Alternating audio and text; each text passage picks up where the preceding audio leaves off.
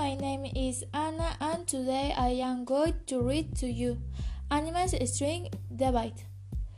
Do animals have rings? What are animal rings? Well, it's a very complex question. Animal rights refers to the belief animals should not not abused or mistreated. Some people think this is for have animals the same rights as humans big or put in metapus. One thing we know is that humans have been asking animals for centuries.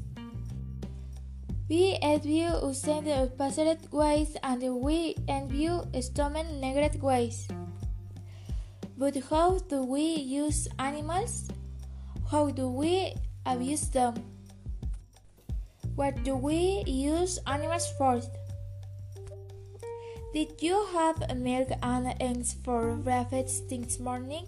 Well, these things come from animals. We also use their meat for food and their meat for clothes. clothes. We hate them for spawning, give intentions and circumstances. Only we protect animals. We adopt them when they don't have homes. We donate money to animal shelters and sanctuaries. So we use animals for a lot of things, but work hard for them too. Animal rights activists support animal rights. They call people's attention to cases where animals are being abused. The to get politicians to shed the light to protect animals more. Animal trafficking and smuggling are responsible for some of the world's crimes against animals. They have caused species to become endangered or disappear completely. These practices are also dangerous for the people living in the areas traffickers operate. One of the most controversial subjects is animal testing.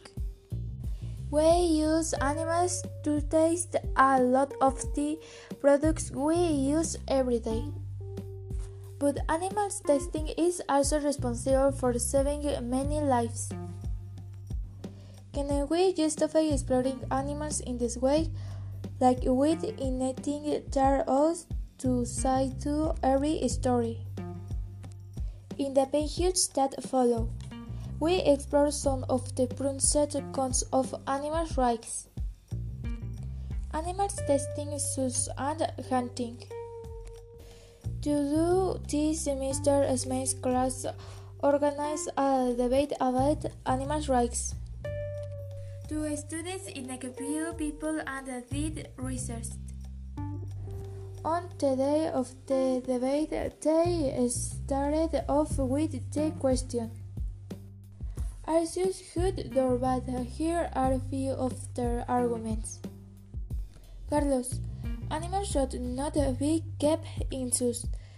They should be kept in the wild, where they belong. Maria, how can children learn about them? Zoos are where they can see real lions, elephants, and crocodiles. Many zoos have programs that teach people to appreciate animals and the importance of conservation. Paula, there are other sources for learning about animals such as the internet, television, and books. Critics of zoos worry about the animals. Zoos are teaching people that imprisoning animals for our own entertainment. Roberto, what do you suggest? That we close all zoos? If we do that, most people will never have an opportunity to see a giraffe, a black bear, or a lion.